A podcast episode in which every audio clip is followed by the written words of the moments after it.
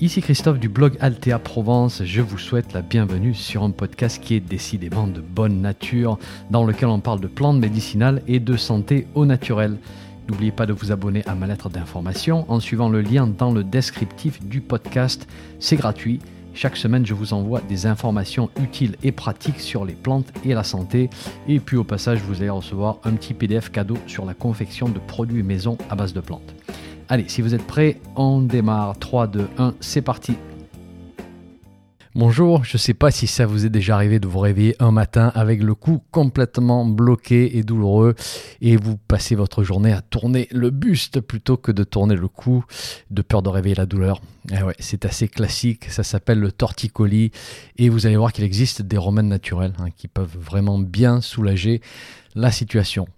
Je démarre avec une petite mise en garde. N'oubliez pas qu'un torticolis peut cacher une condition qui demande un diagnostic. Hein, c'est peut-être un problème articulaire ou inflammatoire ou neurologique ou autre. Bref. Euh, si le problème est récurrent ou si vous avez un doute ou si la douleur est particulièrement intense, euh, faites toujours appel à un professionnel de la santé pour avoir un diagnostic précis et cette information pourra par la suite vous aider à mieux cibler tout programme naturel. Ceci étant dit, on va commencer par une description du torticolis. Hein. C'est quoi exactement et pourquoi est-ce qu'on se réveille un jour avec l'impression qu'on a le cou pris dans un bloc de béton? À l'origine du problème, il y a une contracture musculaire. C'est-à-dire que votre système a décidé de verrouiller les muscles de votre cou, de les tendre, de les contracter. Et ça, c'est fait pour protéger la zone. Voilà, vous n'y pouvez absolument rien. Ceci n'est pas volontaire, bien sûr. Vous n'avez pas décidé pendant la nuit de soudainement contracter ces muscles. C'est votre système qui va décider de mettre cette mesure en place afin de vous protéger. C'est un petit peu comme une minerve naturelle en fait. Et cette contracture musculaire va faire mal. Hein, c'est accompagné de douleur, une douleur spasmodique. En général, le torticolis touche ce fameux muscle qui est compliqué à prononcer, le sternoclédomastoïdien, et qui est vertical, qui relie la clavicule et le sternum avec les os du crâne, et qui permet certains mouvements de la tête, les mouvements de rotation par exemple. Et le muscle trapèze peut aussi être touché. Et ces deux muscles vont faire mal parce qu'ils sont spasmés hein, pour immobiliser la zone. Et ils vont aussi nous empêcher de tourner la tête d'un côté ou de l'autre. Alors la douleur, en fait, c'est toujours un signal pour attirer notre attention et nous dire Ah, attention, ralentit, il y a un truc qui ne va pas. C'est pareil pour un lumbago. Euh, tous ces mécanismes sont faits pour nous protéger. Mais nous protéger contre quoi exactement? Eh bien, il peut y avoir diverses agressions qui vont déclencher ces mécanismes. Et ici, dans le cas du torticolis, eh bien, ça peut être une mauvaise position qui a étiré certains muscles, mauvaise position pendant la nuit peut-être, ou pendant une période particulièrement tendue avec beaucoup de travail à l'ordinateur. On a vu pendant ces périodes de confinement et de, télétravail que ça peut arriver. Peut-être un effort physique qui a affecté les muscles du cou. Toujours est-il que ça fait mal et qu'on a besoin de solutions. Alors la première solution va se trouver dans le mouvement, mais pas n'importe quel type de mouvement, bien sûr. Il ne faut pas se faire mal, il ne faut pas aggraver la situation. Et je ne vais pas m'attarder sur cette partie-là parce que ce n'est pas mon expertise. Hein. Vous allez trouver certaines vidéos sur Internet qui sont faites par des praticiens expérimentés, des kinés, des ostéopathes, des chiropracteurs, etc. et qui vont vous aider. Et pour ces mouvements, le but, c'est toujours de ne pas forcer, de ne pas aller au-delà du point de douleur. Et parfois, lorsqu'on est vraiment bloqué, bah, c'est assez limité comme mouvement. Voilà, c'est normal. On a l'impression qu'on n'arrive quasiment pas à bouger la tête. Mais ces mouvements vont tout de même accélérer le processus de retour à la normale. Donc il y a des séries d'exercices de rotation de la tête, hein, tout doucement vers la droite, puis vers la gauche, sans provoquer une réaction de douleur. Il y aura des exercices où on incline la tête en approchant tout doucement l'oreille de l'épaule côté droit, puis côté gauche, des mouvements de l'avant vers l'arrière, etc., etc. Donc là encore, vous allez trouver ces exercices en vidéo. Assurez-vous que ces vidéos soient faites par des thérapeutes compétents, bien sûr. Ensuite, le réflexe à avoir, c'est d'appliquer du chaud. Voilà, ça peut être une douche où vous allez placer tout simplement une bouillotte au niveau des cervicales et des trapèzes. Euh, vous pouvez répéter cette application pendant la journée vous allez voir, ça fait beaucoup de bien. En ce qui concerne l'utilisation des plantes, on peut envisager deux approches. Une première approche qui consiste à faire une application externe, locale, sur les muscles du cou, à l'endroit où ça fait mal. Et on peut considérer aussi une approche en interne parce que certaines plantes peuvent agir en passant par la circulation sanguine et en allant distribuer les bienfaits des plantes un petit peu partout, y compris aux endroits où ça fait mal. Voilà, on appelle ça une action systémique. Ça va dans tout le système. Et ces deux approches sont complémentaires. Si la douleur est intense, les deux sont parfois nécessaires en supposant que vous avez consulté un professionnel de la santé. je me répète, mais c'est important hein, pour ne pas faire de bêtises. Et si la douleur est relativement gérable, alors une application en externe en général sera suffisante. Donc, on va maintenant passer toutes ces mesures en revue et ensuite je vais vous expliquer comment je combinerai tout ceci. On va donc démarrer par l'application externe, vu que ça va constituer la base du soin. Et ici, on va utiliser, forme la plus pratique, c'est une forme grasse hein, pour appliquer les plantes localement. La bonne forme, c'est un macérat huileux, c'est-à-dire une huile végétale dans laquelle on a fait macérer des plantes bien particulières dont on va parler. On peut épaissir le macérat huileux avec de la cire d'abeille, et on appelle ça un onguent. C'est un petit peu plus simple à utiliser parce que ça va moins dégouliner que le macérat huileux. Et n'oubliez pas que si vous ne savez pas comment fabriquer toutes ces formes, vous avez mon, programme fabrication de produits à base de plantes qui va vous permettre de réaliser toutes ces préparations dans le confort de votre cuisine. Et vous pouvez aussi trouver ces produits dans le commerce. Et vous avez plusieurs macérats huileux possibles ici. Un que j'aime beaucoup, c'est le macérat huileux de belles fleurs jaunes que vous avez peut-être croisées dans les Alpes ou le Massif central ou les Pyrénées. C'est une fleur typique des montagnes. On l'appelle l'arnica montana. Hein, c'est l'arnica. Et c'est une plante qu'on utilise en application externe seulement. Hein, elle va apaiser les contractures musculaires ou les inflammations articulaires. Et dans ce macérat huileux, je vais en général rajouter une huile essentielle dont je vais vous parler dans quelques minutes. Donc ça, c'était le macérat huileux d'arnica. Un deuxième macérat huileux que j'adore, je vais vous laisser deviner en revenant à ma bouillotte en fait. Lorsqu'il y a contracture, on veut appliquer du chaud. Et c'est le chaud qui va délier les nœuds. Est-ce que vous connaissez des plantes qui chauffent, hein, qui vont fournir cette sensation de chaleur? Alors moi j'en connais une. C'est une épice. Elle est culinaire. Ce n'est pas le gingembre, c'est le piment. Alors attention, attention, cette préparation, elle est pour les plus aventureux parce qu'elle peut parfois être un petit peu trop irritante. Donc il va falloir bien doser. Pour faire un macérat huileux de piment, c'est super facile. Hein. Vous laissez macérer du piment sec et en poudre, de bonne qualité, c'est important, pas du piment de, de supermarché. Et en général, je fais ma macération en m'assurant que j'ai une couche d'huile qui recouvre bien ma poudre dans le bocal.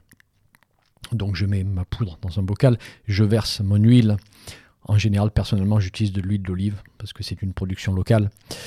Euh, je laisse bien reposer ma poudre pendant au moins 24 heures dans l'huile. Et après, vous verrez, il faut parfois rajouter de l'huile parce que la poudre aura bu une partie de l'huile. Voilà, c'est normal, donc le niveau va baisser. Donc j'en rajoute un petit peu pour qu'il y ait toujours une couche d'huile sur ma poudre. Et je vais ensuite laisser macérer 3 ou 4 semaines dans un endroit avec une température douce et on va remuer régulièrement. Bien sûr, il y a des méthodes accélérées. On peut faire des méthodes au bain-marie, à température contrôlée. Là encore, voir mon programme fabrication de produits à base de plantes. Une fois que c'est terminé, on filtre et ensuite il va falloir tester sur la peau à un endroit bien particulier, à l'intérieur du bras par exemple.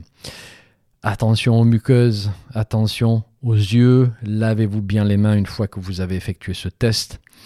Et puis vous allez voir en fonction du ressenti de chaleur. Voilà, moi je vais plus ou moins diluer mon macérat huileux avec une huile végétale de type olive ou amande douce ou autre.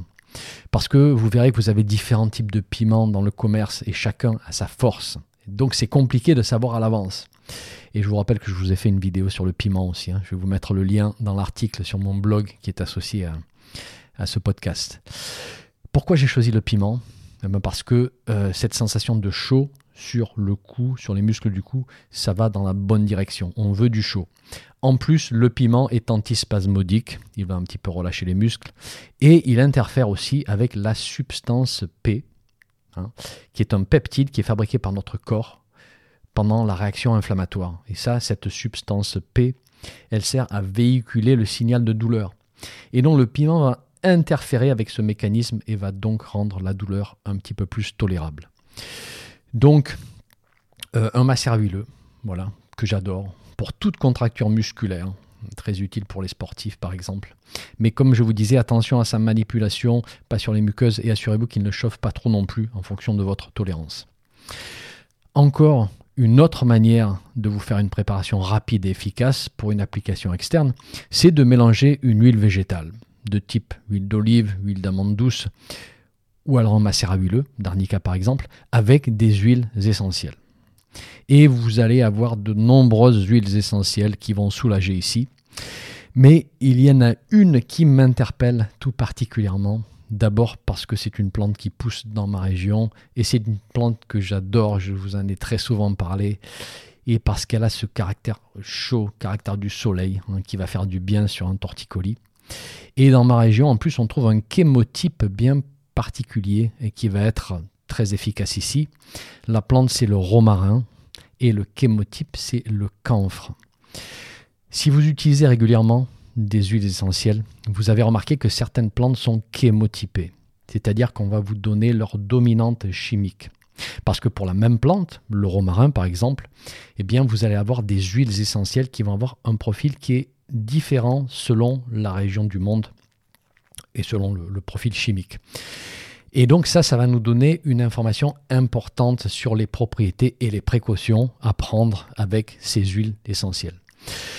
Donc chez moi en Provence, euh, pour le romarin, on a le chémotype camphré qui domine. Et quand vous achetez votre huile essentielle de romarin, si vous voulez un effet décontractant musculaire remarquable, c'est le chémotype camphre qui va se démarquer. Cette huile essentielle est aussi anti-inflammatoire, elle est antalgique et c'est vraiment l'huile essentielle des contractures musculaires. En revanche, attention, c'est pas l'huile essentielle la plus facile à utiliser. Et eh ouais, parce que il y a des précautions à prendre avec elle, justement parce qu'elle est si riche en camphre. Et le camphre appartient à une famille de constituants qu'on appelle les cétones. Et les cétones, on les manipule avec précaution parce qu'elles ont une certaine toxicité à une certaine dose. Donc je vous donne d'abord les précautions à prendre avec cette huile essentielle et ensuite on peut se relaxer un petit peu et je vous donne la manière de l'utiliser. Alors il ne faut pas l'utiliser chez les personnes épileptiques, pas chez la femme enceinte ou allaitante, pas chez les, les jeunes enfants, c'est pas une huile essentielle qu'on consomme en interne. On va limiter son utilisation à une fenêtre relativement courte dans le temps. Et la bonne habitude avec les huiles essentielles, c'est de toujours tester votre préparation sur l'intérieur du bras au moins 48 heures avant de l'utiliser hein, pour voir s'il n'y a pas de réaction allergique. Bon là, un torticolis, ça arrive un petit peu à l'improviste. Mais il serait toujours bon de tester une huile essentielle avant, hein, de la connaître un petit peu, de voir comment vous réagissez avec, afin d'éviter des réactions allergiques potentiel, ça peut arriver. Pour l'utilisation, donc, vous pouvez placer 3 gouttes d'huile essentielle dans 10 gouttes d'huile végétale de type amande douce, huile d'olive, ce que vous avez à la maison. Ou alors, vous pouvez placer ces 3 gouttes dans 10 gouttes de macérat huileux d'arnica, excellent. Ou autre possibilité, vous placez un petit peu de gel d'aloe vera dans le creux de votre main vous savez, on peut acheter des, tubes avec une pompe très pratique à utiliser. Donc on en met un, petit peu dans le creux de la main. Vous rajoutez les trois gouttes d'huile essentielle de romarin à camphre. Et puis vous appliquez. Alors, trois gouttes, pas 10 gouttes, pas 20 gouttes. Voilà, trois gouttes avec 10 gouttes d'huile végétale. C'est une bonne dilution. Et rappelez-vous qu'avec les huiles essentielles, plus ce n'est pas forcément mieux. Au contraire, parfois, plus ça peut devenir problématique. Ensuite, bien sûr, vous mélangez, vous appliquez en massage sur les muscles du cou. Et si vous ne voulez absolument rien préparer du tout, je vous donne encore une autre alternative. C'est le baume du tigre rouge qui va lui aussi chauffer la zone, relaxer les muscles au travers de certaines huiles essentielles comme celle de cannelle, celle de clou de girofle. Donc on a ce caractère assez chaud. Alors il y a d'autres huiles essentielles, il y a du menthol, il y a d'autres choses, mais euh, on a ces huiles essentielles assez chaudes. Euh, et avec tout ça, bah, je peux vous dire que ça va vous faire une bonne liste d'outils pour une application externe. On va maintenant parler d'une prise en interne, histoire de complémenter les applications externes. Alors personnellement, j'estime qu'une application externe est suffisante dans la plupart des, torticolis, mais pour un cas vraiment aigu, effectivement, j'irai voir ce que j'ai dans mes placards. Et on va chercher quoi exactement dans nos placards? Eh bien, on va chercher des plantes qui ont une action antispasmodique, là encore, des plantes qui sont connues pour relaxer les muscles, pour calmer le système nerveux qui est impliqué dans ces contractions, dans ces spasmes. Et si vous faites des recherches sur Internet, vous verrez souvent la valériane pour soulager le torticolis. Valeriana officinalis. Alors c'est vrai qu'elle est relaxante, c'est vrai qu'elle est antispasmodique des muscles squelettiques, mais je trouve qu'il y a encore mieux, encore plus spécifique que la valériane. C'est peut-être une plante médicinale que vous ne connaissez pas encore, dont parlons-en, c'est la viorne. La viorne, qu'est-ce que c'est? C'est un arbuste qu'on va trouver dans différentes régions du monde. du côté français, euh, on en trouve relativement facilement en nature, on peut en planter au jardin. Et on utilise plutôt la viorne aubier, Viburnum opulus, parce que elle est présente chez nous. Euh, si vous allez voir sur mon site, je vous mettrai la carte de répartition sur le territoire, si ça vous intéresse. Du côté américain, c'est plutôt la viorne à feuilles de prunier, Viburnum prunifolium, hein, qui est très présente dans certains États américains. En France, vous verrez aussi l'utilisation de la viorne lantane, Viburnum lantana, en général sous forme de macérat de bourgeon, donc ce qu'on appelle la gémothérapie. Donc, que peut-on utiliser exactement ici? Si vous arrivez à trouver de l'écorce de viorne en herboristerie, ça se trouve, vous pouvez la préparer en décoction, c'est-à-dire que vous placez l'écorce dans une casserole avec de l'eau froide, vous faites chauffer, puis vous laissez frémir pendant 5 à 10 minutes à couvert. Ensuite, vous laissez reposer encore une dizaine de minutes, vous filtrez et vous buvez. Je vous préviens, c'est pas une boisson plaisir. Euh, donc, on peut mettre un petit peu moins de viande, un petit peu plus de certaines plantes aromatiques comme la menthe poivrée ou la mélisse peut-être, hein, pour arrondir un petit peu les goûts. Les quantités utilisées, Valney recommande 30 grammes d'écorce sèche par litre, 2 à 3 tasses par jour. Pour la teinture de l'écorce, on peut utiliser entre 60 et 90 gouttes jusqu'à 5 fois par jour dans un petit peu d'eau, hein, toujours, pour soulager les contractions des muscles du cou. Et euh, dans le commerce, en général, vous allez trouver plutôt de la teinture de viande biais donc Viburnum opulus chez nous, mais vous allez aussi trouver de la teinture de viande à feuilles de prunier, donc Viburnum prunifolium. Sachez qu'en teinture, les deux fonctionnent d'une manière assez interchangeable. Et on pourrait utiliser la viande pendant, allez, un ou deux jours pour aider pendant le plus gros des spasmes. Voilà, ça suffit.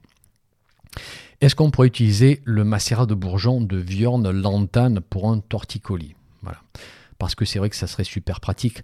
On trouve cette préparation assez facilement dans le commerce si vous habitez en France. Alors c'est une bonne question. Euh, et le torticolis, c'est définitivement pas quelque chose que vous allez trouver dans la liste des indications principales pour ce macérat de bourgeon. Mais il y a tout de même quelque chose d'intéressant ici. Alors j'ouvre une, petite parenthèse hein, qui devrait vous intéresser si vous utilisez la gémothérapie. Une des indications principales du macérat de bourgeon de Viorne, ce sont des situations allergiques qui affectent en particulier le système respiratoire. pas que lui, mais en particulier les bronches, et plus spécifiquement les conditions spasmodiques des bronches, c'est-à-dire l'asthme. Et en fait, si on regarde de plus près, on s'aperçoit que ce macérat agit probablement sur les contractions musculaires. Et donc, on retombe sur une propriété antispasmodique. Donc c'est un macérat qui a du potentiel, mais pour moi, ça serait plutôt pour une condition qui a basculé dans la chronicité, parce que là, sur 24 à 48 heures, personnellement, je préfère avoir recours à la viorne sous forme de décoction ou de teinture. Voilà, j'estime que ça, ça, bouge un petit peu plus vite.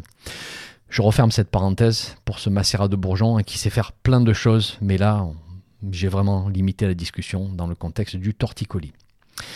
Allez, on va conclure. Donc, si je me lève un jour avec un torticolis de derrière les fagots, comment est-ce que je vais m'organiser? D'abord, je vais me faire une application de chaleur sur le cou pour bien délier les nœuds. Si c'est le matin, c'est probablement la douche qui aura cette fonction. Si c'est un petit peu plus tard dans la journée, je vais utiliser une bouillotte. Ensuite, une fois que j'ai un petit peu détendu les muscles avec la chaleur, je vais faire ma série d'exercices tout en douceur. Et une fois que j'ai terminé mes exercices, je vais appliquer localement mon macérat huileux ou mon mélange huile végétale plus huile essentielle de romarin chémotypé camphre. J'applique sur les muscles du cou, je masse de la base du crâne vers les trapèzes des deux côtés. On peut utiliser bien sûr d'autres huiles essentielles, hein. Golteri couché, eucalyptus citronné, etc.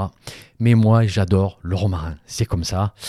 Euh, et attention, ces préparations sont grasses et donc elles vont tacher. Et donc, vous peut-être mieux porter un vieux t-shirt hein, pour, pour l'occasion.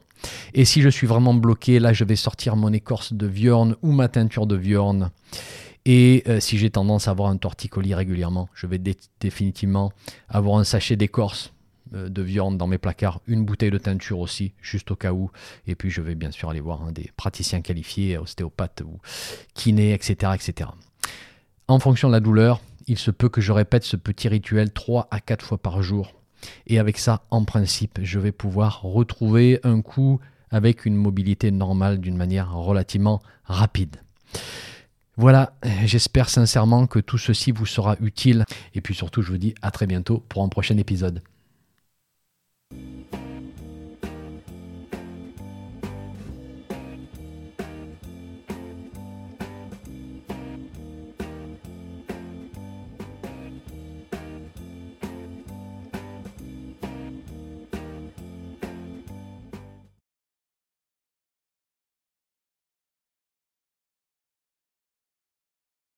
Un petit message avant de vous laisser. Si vous avez aimé ce podcast, merci de laisser une évaluation sur votre plateforme de podcast favorite. Ça permettra à d'autres personnes de découvrir mon podcast et d'en profiter. Un grand merci.